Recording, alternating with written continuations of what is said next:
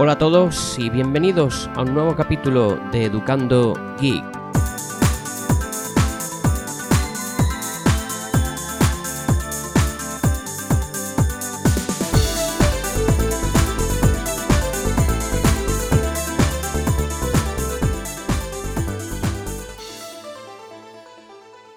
Hoy os quiero hablar de InSync, un cliente para sincronizar la nube de Google Drive en, nuestro ordenador, principalmente con Linux, aunque InSync es un cliente que también está disponible para otros sistemas operativos como Windows o MacOS. He estado buscando diferentes maneras alternativas de eh, sincronizar a nivel local en mi Linux Mint, en el mini PC, eh, la nube de Google Drive.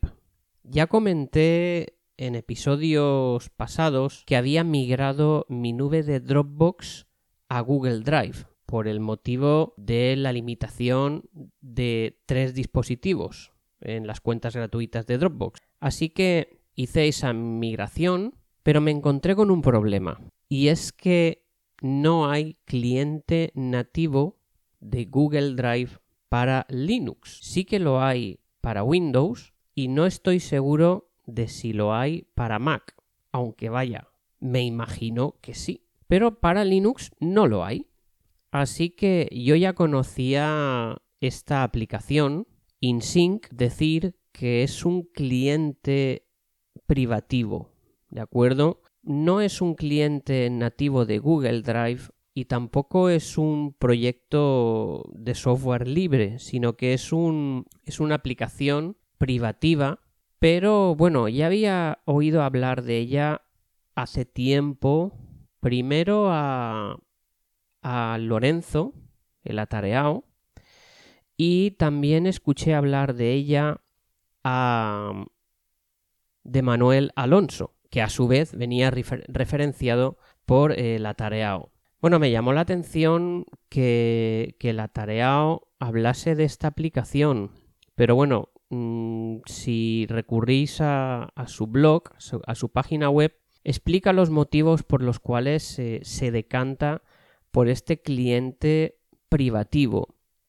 Y vaya, básicamente es eh, la facilidad de uso, la rapidez de sincronización y, la calidad y, y, la experiencia de usuario que te da, ¿vale? Yo la he tenido instalada unos días, la podéis probar eh, de forma gratuita. Creo que son durante 15 días. Yo la he estado probando 5 días. Como digo, pues hace mucho tiempo que sé de este cliente, pero bueno, al, venir usando Dropbox, pues no tenía la necesidad de, de probarlo. Y como tampoco me gusta instalar cosas por instalar, pues no la había probado. Pero claro, eh, yo sí que os comenté que Linux Mint Cinnamon trae por defecto una opción para montar cuentas online. Entre ellas, pues Dropbox y Google Drive, eh, OneDrive de Microsoft y algunas más, ¿vale? Y había estado tirando de, esta opción que, que, oye, que es muy interesante, ¿vale? Pero para mí no es útil. Y os cuento por qué.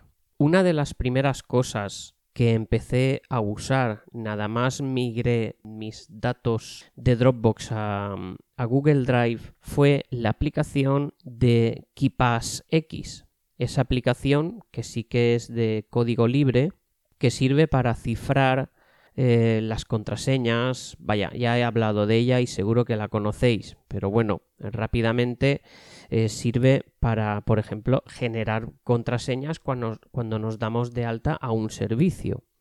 Entonces es una aplicación que, aunque no uso a diario, pues cada vez que me registro, por ejemplo, en un sitio nuevo o cada X tiempo, cuando cambio la contraseña de un servicio, la uso, ¿vale? Y, al instalar, al, al instalar Linux Mint en el mini PC, pues la necesitaba. La necesitaba porque, claro, me tenía que loguear en, un número de servicios y necesitaba abrir esa base de datos cifrada que tengo de KeePass. Y el tema es que mm, montando la nube de Google Drive en esa aplicación de, cuentas online que trae por defecto Linux Mint Cinnamon, pues sí que puedo, sí que puedo acceder a esa base de datos. El problema viene cuando tengo que salvar los cambios. Por ejemplo, si yo me creo una contraseña nueva, cuando le doy a guardar,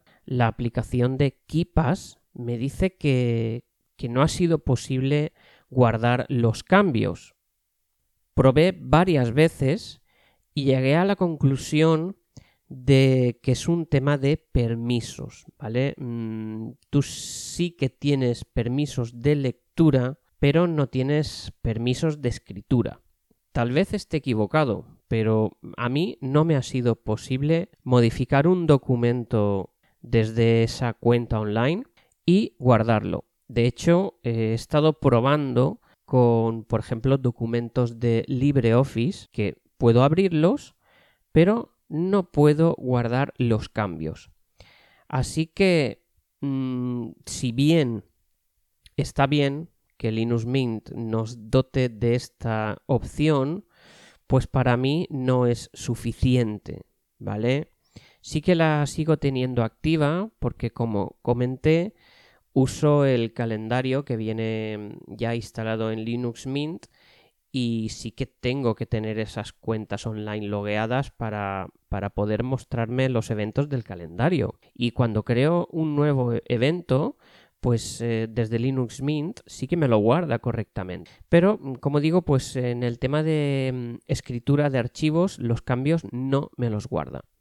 Así que había que buscar una alternativa. Como sabéis, estos días he estado trasteando con Rclone y de hecho estuve, he mantenido conversaciones con, con Ángel de YouGeek y también con, con un usuario de, mm, del grupo de YouGeek en Telegram que contactó conmigo. La verdad es que tanto Ángel como este usuario fueron rapidísimos y acudieron a mi llamada de auxilio que dejé en el último podcast con el tema de, de Reclon y Plex. Y, y bueno, ya comentaré los avances que he hecho, pero no son, tampoco son el tema y el motivo de este audio. Pero sí que, mm, sobre todo con Ángel, estuve comentando la opción de poder montar con Rclone la nube de Google Drive eh, de forma automática cada vez que yo arranco el ordenador. Y eso ya lo he conseguido. Pero me vuelve a pasar lo mismo. Es decir, yo tengo acceso de lectura a toda la nube, pero en el momento en que abro un archivo de LibreOffice, por ejemplo, pues ya no puedo ni abrirlo, porque LibreOffice, cuando tú abres un archivo, genera una copia de respaldo donde se van guardando regularmente de forma automática los cambios que vas haciendo al documento. Esto sirve especialmente, por ejemplo, mm, para si nos quedamos sin luz, se va la luz de repente, pues aunque no guarda eh, al, modo en que lo haría, por ejemplo, en documentos de Google, que es carácter a carácter te lo guarda, pero bueno, sí que mm, te, te va guardando de forma automática cada X tiempo el documento. Bueno, pues no puedo, no puedo ni siquiera leer un archivo de LibreOffice porque es incapaz de crear este documento. Lo estuve comentando con Ángel, no para esto, sino para el tema de Plex, y él me dijo que seguramente es un problema de, mm, permisos, pero la verdad es que le di permisos eh, a la carpeta esa que donde monto la nube de Google Drive y ni con esas, ¿vale? Ni con esas. Así que ya un poco cansado y también sabiendo que tenía ese as en la manga de InSync, me decidí a instalar, ¿vale? Como digo, hace cinco días instalé mm, InSync y la verdad es que es muy intuitivo el uso. De hecho, la aplicación que se nos queda en, el, en la barra de arriba, mm, en donde se, se, van metiendo las notificaciones en el PC, pues mm, es muy, muy parecido al cliente de Dropbox. Una de las características que más me gustan de InSync es que permite la sincronización selectiva. Es decir, no tengo por qué tener almacenado en local todo el contenido de la, de la, nube de Google Drive porque me quedaría sin espacio, me faltaría espacio en mi disco SSD. Pero sí que puedo tener a mano aquello que yo necesito mm, editar y hacer cambios eh, con cierta recurrencia. Así que esa característica me encanta. Bueno, como digo, pues tú la instalas y ya te salta el aviso de que tienes 15 días de prueba y por supuesto te sale el botoncito de comprar. Estos días, eh, después de las múltiples, múltiples pruebas que llevo con el tema de Reclon, pues me he decidido a comprar esta licencia de InSync. El precio es de 29 con 99, vaya, de 30 euros. Y da igual mm, la moneda que selecciones, son muy listos porque cuando tú te metes en la página web para hacer la compra de la licencia, el precio te viene con dólares americanos, 29,99 dólares americanos. Y digo, bueno, ahora al cambiar la moneda me cambiará, supongo que el precio será diferente. Eh, pues no, pues no.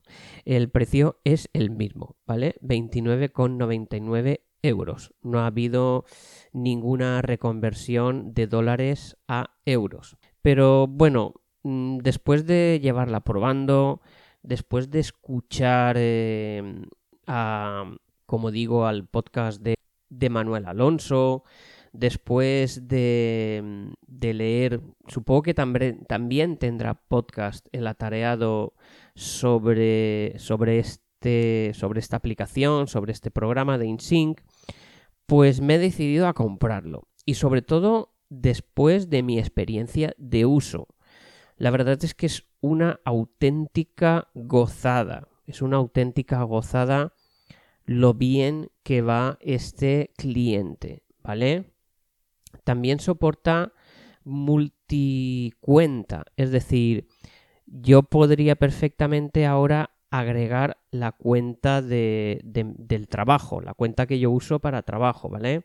De momento la cuenta que he activado con licencia es mi cuenta de uso personal.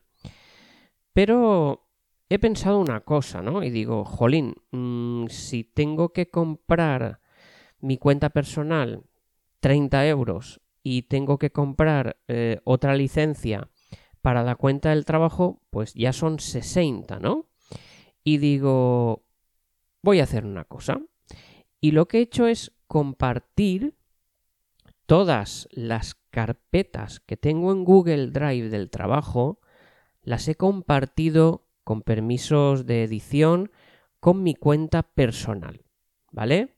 Las he compartido y aunque hay mucho contenido, como InSync te permite la sincronización selectiva, pues yo solo he sincronizado aquellas carpetas, básicamente son carpetas con documentos y, por ejemplo, con exámenes o con plantillas con las que yo cómodamente voy a poder mm, crear, editar contenido en, en local y automáticamente se va a sincronizar y se va a subir a la nube de Google Drive.